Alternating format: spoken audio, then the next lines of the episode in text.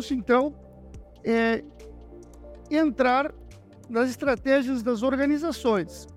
Temos que levar em conta que as pessoas que vivem nos centros urbanos e nas cidades estão às vezes muito desconectadas, para não dizer totalmente, dos meios produtivos que estão no meio rural. Não conseguem entender como isso acontece.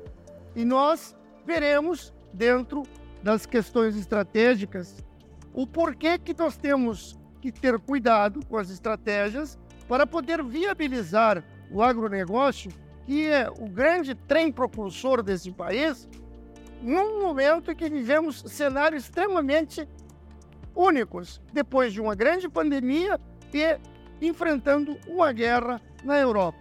Então, você vai entender isso com uma grande facilidade e para tanto iniciamos a ver o vídeo número 1. Um.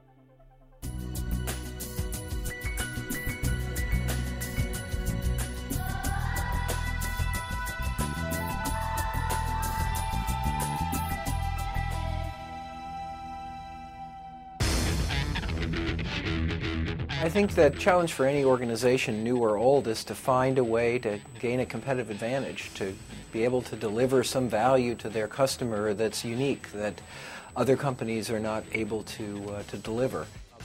To find that unique position in the market, uh, there's lots of ways to do it. Sometimes it's just luck. Sometimes it reflects the history and experiences somebody's had in another company. They, they see a need that hasn't really been met. But ultimately, all uh, strategy evolves from uh, uh, be, finding a way to be unique for your customer.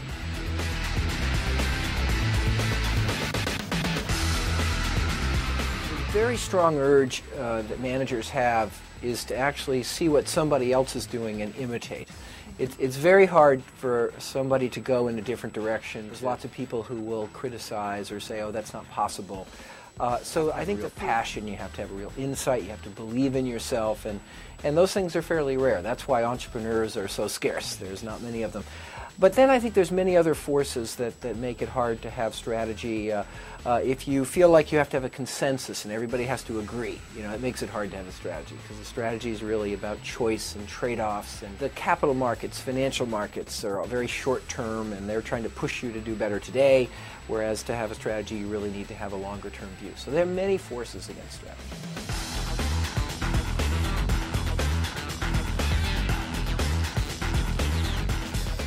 I think the more employees really understand the strategy at some level, the better. Uh, again, one of the most important purposes of strategy is, is to get everybody in the organization moving in the same direction. A good leader is a commu- good communicator of strategy down through the organization, but strategy has to be known by the customer, strategy has to be known by the supplier, strategy has to be known by many of the constituencies that work with the firm. See, in the old days, we used to think that strategy should be a secret.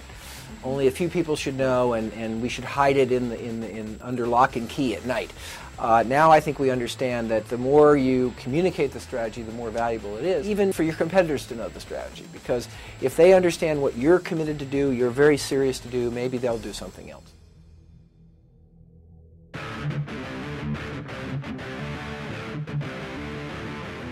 Well, I, I, have found that there's still a tremendous amount of confusion about strategy, about what it means. Uh, uh, I think it is a little bit more typical that we uh, see people try to communicate the strategy. We have a lot of organizations. I, frankly, I still find that most of the mistakes in strategy come from within the company. It's, uh, it's not the outside forces, it's not the competitor. It's really bad thinking that don't follow the logical principles of strategy. And probably the single biggest mistake that companies make is to imitate what their competitors do. Bem, vamos então, pois, abordar o Michael Porter, as suas visões de estratégia. Sempre lembrando que Porter é um dos maiores estrategistas vivos que nós temos nos nossos dias atuais. Dentro das estratégias de Porter, nós destacamos as cinco forças de Porter, ou o modelo das cinco forças de Porter, onde Porter, através de uma figura, tenta nos explicar como seriam as suas expectativas eh, de uma estratégia positiva. Ou seja, Porter quer que nós criemos organizações que sejam únicas. Como isso é possível? Bom, nós temos que levar em consideração que temos poder da barganha dos fornecedores. Ou seja, nós teremos que negociar com os nossos fornecedores e jamais ficar na mão de poucos e muito menos ficar na mão de um. Nós temos a ameaça dos produtos substitutos daquilo que nós estamos. Ah, pois é, mas leite não tem substituto, mas leite tem preço, certo? Então, é, vamos também tem leite em pó, tem leite de várias maneiras, tem leite importado, e isso é importante. Teremos que ter barganha com os nossos clientes, ou seja, nós teremos que negociar com os nossos clientes e teremos que eles vejam no produto que nós estamos oferecendo produtos que sejam únicos e as ameaças dos novos entrantes. Ou seja, às vezes os novos entrantes fazem tantas forças para entrar que depois não tem forças também para sair. Mas nós temos que perceber os novos entrantes. Por isso que eu divido as pessoas entre pessoas que percebem e pessoas que não percebem. Pois então, vimos ali no conteúdo do filme com Porter, nas cinco forças de Porter, e agora vamos também ver aonde nós vamos buscar os nossos desempenhos das organizações. Ou seja, Porter nos afirma que ou nós concorremos dentro de um princípio de qualidade, ou nós concorremos dentro de um princípio de custo. Ele nos afirma que se nós formos tentar fazer ambas, ou seja, concorrer do preço e concorrer do custo, nós ficaríamos presos entre os dois e vamos simplesmente afundar. Já não é o que nos dizem outros autores. Tá? Como dizer, tem um livro que diz que é possível isso fazer, mas é muito novo. Tá? Então nós preferimos ficar com essa visão de porta. Ou nós concorremos na tanda da qualidade, ou nós concorremos na tanda do custo. A velocidade hoje ela é imprescindível. As coisas depois da pandemia elas têm que ser hiper velozes. Então, dentro da nossa estratégia, a velocidade é um ponto, um ponto precioso. Não podemos ficar olhando para o céu e esperando que as coisas aconteçam. Também a questão da confiabilidade, da confiança no mundo moderno é algo imprescindível. Ou seja, consumidor precisa ter confiança no seu produto. Também a questão da flexibilidade, ou seja, até a, a McDonald's flexibilizou. Há muitos anos atrás, se você pedisse para tirar o pepino do McDonald's, do seu sanduíche, era impossível. Hoje, a McDonald's tem o seu famoso faça o seu sanduíche. Então, nós temos muitos públicos que nós consideramos como públicos é, importantes dentro de uma estratégia. Ou seja, os nossos concorrentes. Existem organizações, existem setores para cuidar quem está à sua frente no cenário e quem está atrás de si. Então, não podemos perder essa visão dos concorrentes. Os nossos clientes têm que ser sempre satisfeitos, integralmente satisfeitos. Lembre-se, se você desagradar o seu cliente, ele vai procurar outro. Você não é insubstituível. Os nossos consumidores, ou seja, que vão consumir o nosso produto, também, além de satisfeitos, têm que estarem confiantes. Os nossos fornecedores, nós temos que ter uma gama muito grande de fornecedores, como prestadores de serviços, produtos e financiadores. Não podemos estar numa mão única também. Órgãos do governo, nós temos que ter sempre essa visão de que o governo é instável, mutável e sazonal. Então, muitas vezes, você tem uma estratégia em determinados parâmetros que o governo nos oferece e de uma hora para outra esses parâmetros mudam da dia para a noite. Também as entidades de classe são fortes estruturas que agem dentro do nosso cenário e que também nós temos que estar perceptíveis do que está acontecendo. Sindicatos, a mesma coisa. Também hoje já vemos que tem algumas mudanças. E também a comunidade, porque nós vivemos para o bem comum, ou seja, como nos afirma o livro O Capitalismo Consciente, e eu lhe aconselho a ter um volume. Pois bem, dentro de todo esse cenário que nós vemos conversando, nós temos que fazer uma pergunta. Quais são os fatores que afetaram o nosso negócio nos últimos anos? Isso você tem que fazer uma inversão. Nos últimos anos, quais foram os, os fatores que ajudaram nosso, é, nosso negócio? Quais são os fatores que foram restritivos? Ou seja, quais os fatores impulsionadores e quais os fatores restritivos?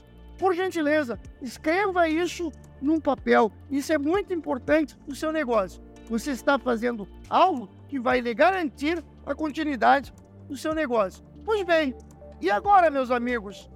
Quais são as tendências que vão acontecer? Eu sei que aqui ninguém tem bola de cristal, mas nós temos que saber ler o universo, não o universo das estrelas, mas o macro cenário, o micro cenário. Nós temos que fazer essa leitura para poder ver como é que as coisas são tendências. O que faz e o que fará o governo nos próximos tempos? Quais são os próximos tempos? 90 dias, 100 dias. Infelizmente, não temos mais condições de fazer previsões muito elásticas de um ano, dois anos, três anos, como nós fazíamos antes da pandemia. Agora, as previsões elas são para 90, no máximo 120 dias, sendo que se esses fatores e tendências se alterarem, nós temos que parar tudo e rever a nossa caminhada. Quais são os indicadores que interferem, os indicadores da economia que interferem no nosso negócio e o quanto interferem? Há mudanças da tecnologia que afetam o nosso negócio, ou seja, quais são as inovações que surgiram que nos deixaram fora do mercado. O cenário competitivo global pois ainda nós estamos no mundo globalizado, embora muitos economistas já nos afirmem que esse cenário pode mudar. E se esse cenário mudar, o que vai mudar no seu negócio? Então, hoje nós temos produtos cada vez mais iguais, preços cada vez mais iguais, clientes cada vez mais desiguais, bem informados e exigentes vou voltar a dizer, isso é importante para você. Clientes bem informados, desiguais e exigentes. Então, são esses clientes que vão decidir se você fica com o seu negócio aberto ou se você fica com o seu emprego. Se você é um empreendedor, se você fica com o seu negócio aberto. Se você é um colaborador, se você fica com o seu emprego. Então, os consumidores do século XXI querem o quê? Satisfações imediatas. Eles querem uma o que existe de melhor comparado com o consumo global.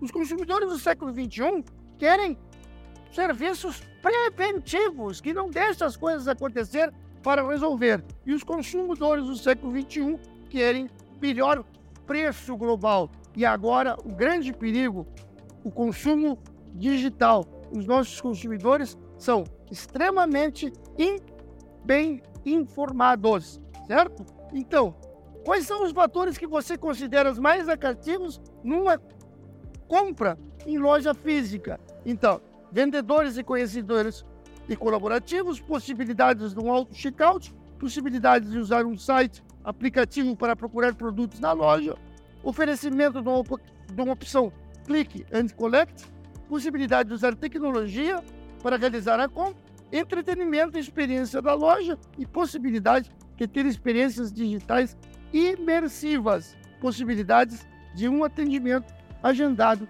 também ajuda.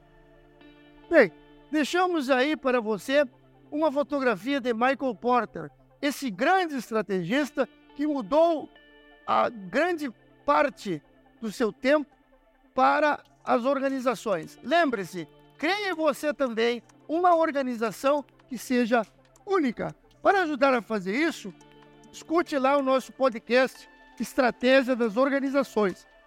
utilize o seu e-book, leia o seu e-book. Depois que você ouvir essa videoaula, consulte o seu e-book e lá você tem uma série de livros que são elencados lá como bibliografia para ajudar a você a crescer como pessoa e como um você SA que seja único.